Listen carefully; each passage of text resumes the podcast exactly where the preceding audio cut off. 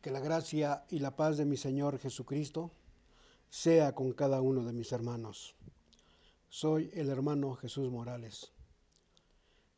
Tengo el privilegio el día de hoy llevar el devocional en tiempo de crisis.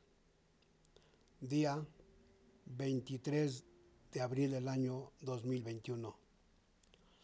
Esperando que se puedan gozar meditando unos momentos la bendita palabra de nuestro Dios.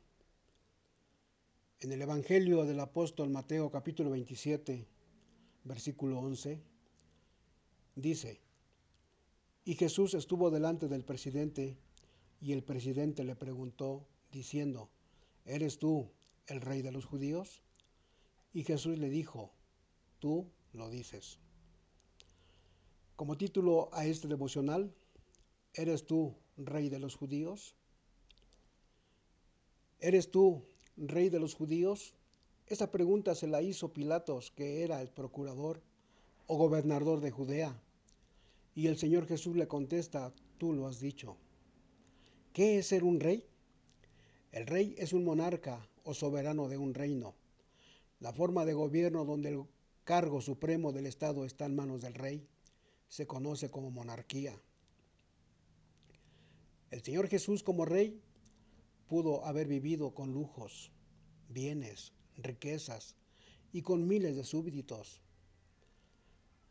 En el Evangelio de Mateo capítulo 20 versículo 28 dice, como el Hijo del Hombre no vino para ser servido, sino para servir y para dar su vida en rescate por muchos. Dios tenía un plan y tenía que llevarse a cabo al pie de la letra porque todo lo que hace lo hace perfecto.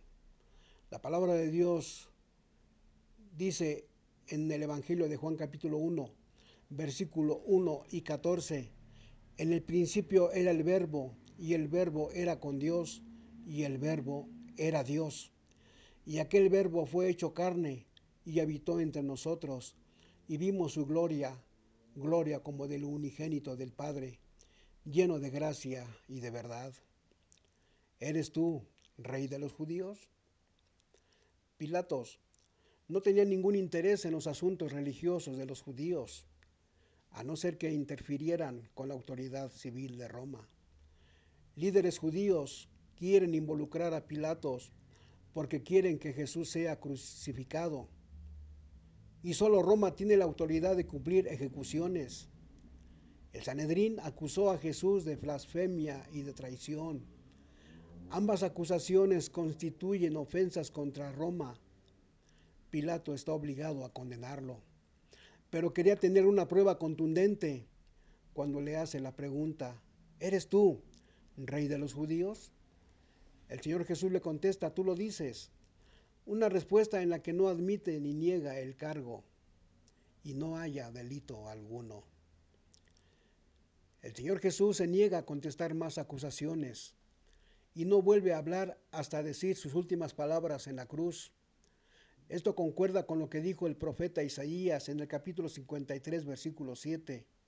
Angustiado él y afligido, no abrió su boca, como cordero fue llevado al matadero. Y como oveja delante de sus trasquiladores, enmudeció y no abrió su boca. Pilatos está sorprendido, porque hombres que son confrontados con crucifixión generalmente hacen todo lo posible para defenderse. En el versículo 15 al 18 de este capítulo 27 de San Mateo, dice, y en el día de la fiesta acostumbraba el presidente soltar al pueblo un preso cualquiera que fuere. Y tenían entonces un preso famoso que se llamaba Barrabás. Y juntos ellos les dijo Pilato, ¿cuál queréis que suelte? A Barrabás o a Jesús que se dice el Cristo. De acuerdo con una costumbre que tenían, Pilatos ofrece soltar al prisionero que ellos elijan.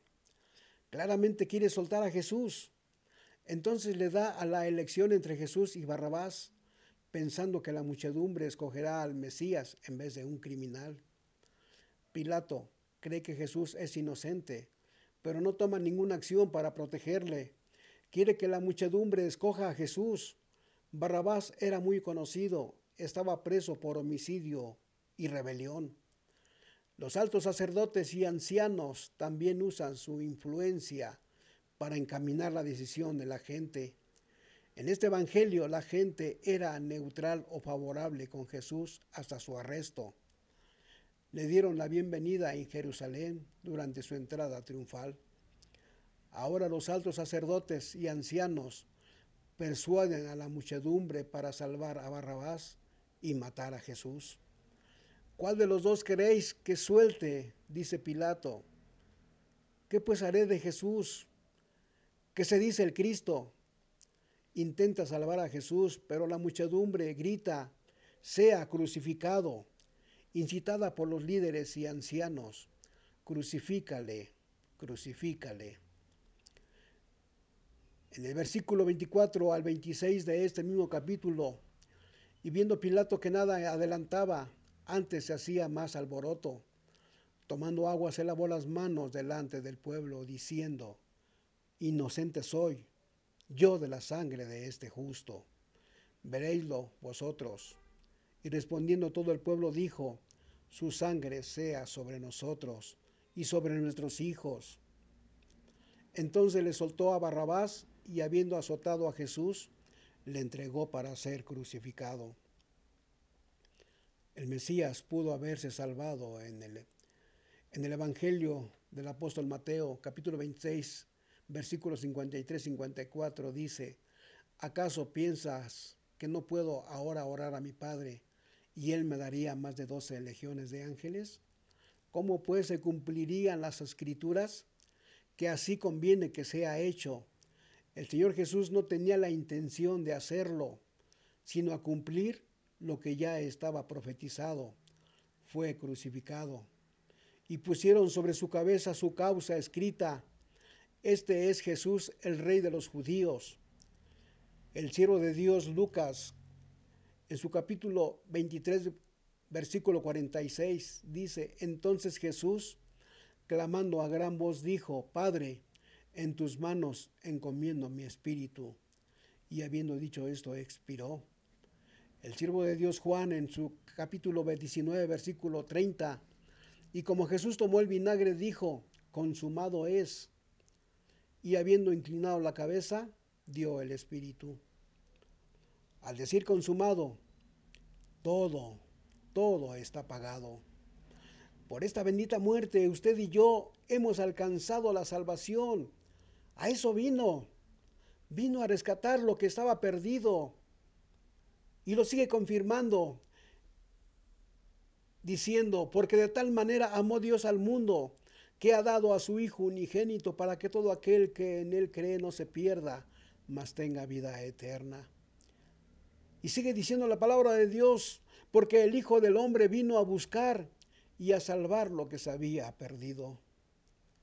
Fue crucificado, pero al tercer día algunas mujeres fueron al sepulcro muy de mañana trayendo drogas y aromáticas, y hallaron la piedra revuelta del sepulcro, y entrando, y entrando no hallaron el cuerpo del Señor Jesús. Y se les aparecieron dos varones con vestiduras resplandecientes, y les dijeron, ¿por qué buscáis entre los muertos al que vive? Ya no está aquí, mas ha resucitado. Gloria a nuestro Señor Jesucristo. Sí, ha resucitado. Nuestro Señor vive y reina para siempre. Aleluya. Y la pregunta hasta estos días sigue, pero ahora es para la iglesia. Señor Jesucristo, tú eres nuestro rey. Él nos podría contestar, ustedes tienen la respuesta. ¿Será nuestro rey? Él dijo, yo soy el camino, y la verdad y la vida. Nadie viene al Padre sino por mí. Hermanos, ¿en verdad estamos en el camino correcto? ¿Buscamos siempre la verdad? Podríamos decir con toda seguridad, como dijera el siervo de Dios Job en el capítulo 19, versículo 25 al 27, yo sé que mi redentor vive y al fin se levantará sobre el polvo y después de deshecha esta mi piel, aún he de ver en mi carne a Dios, al cual yo tengo de ver por mí, y mis ojos le verán, y no otro. Esa es nuestra confianza si seguimos al Rey de Reyes y Señor de Señores. No vamos a gritar, crucifícale, crucifícale. No lo vamos a hacer como lo hizo el pueblo judío. Nosotros con nuestra manera de vivir, llevando en alto el pendón glorioso, le alabaremos, le ensalzaremos con todo nuestro ser y le diremos gracias, Señor, gracias, porque tú has dado tu vida por mí y ahora soy libre para darte gloria, aleluya. La iglesia del Dios vivo, columna y apoyo de la verdad, tiene un lema muy hermoso que se encuentra en Filipenses capítulo 4, versículo 8 por los demás hermanos. Todo lo que es verdadero, todo lo honesto, todo lo justo, todo lo puro, todo lo amable, todo lo que es de buen nombre, si hay virtud alguna, si alguna alabanza, en esto pensad. Si caminamos por ese sendero, debemos de creer que un día veremos cara a cara al Rey de Reyes y Señor de Señores. Sí, queremos ver a nuestro Dios. Así como Moisés trató de ver a su Creador, nosotros sí lo veremos sentado en su trono. Pero hermanos, seamos fieles, sigamos adelante, que nada nos perturbe, sino sigamos fieles, firmes en lo que hemos creído, porque nuestro Redentor vive y reina para siempre. Aleluya. ¿Eres tú Rey de los judíos. Que la gracia y la paz de mi Señor Jesucristo sea con cada uno de vosotros. Que el Señor les bendiga y les guarde en su santo y bendito amor.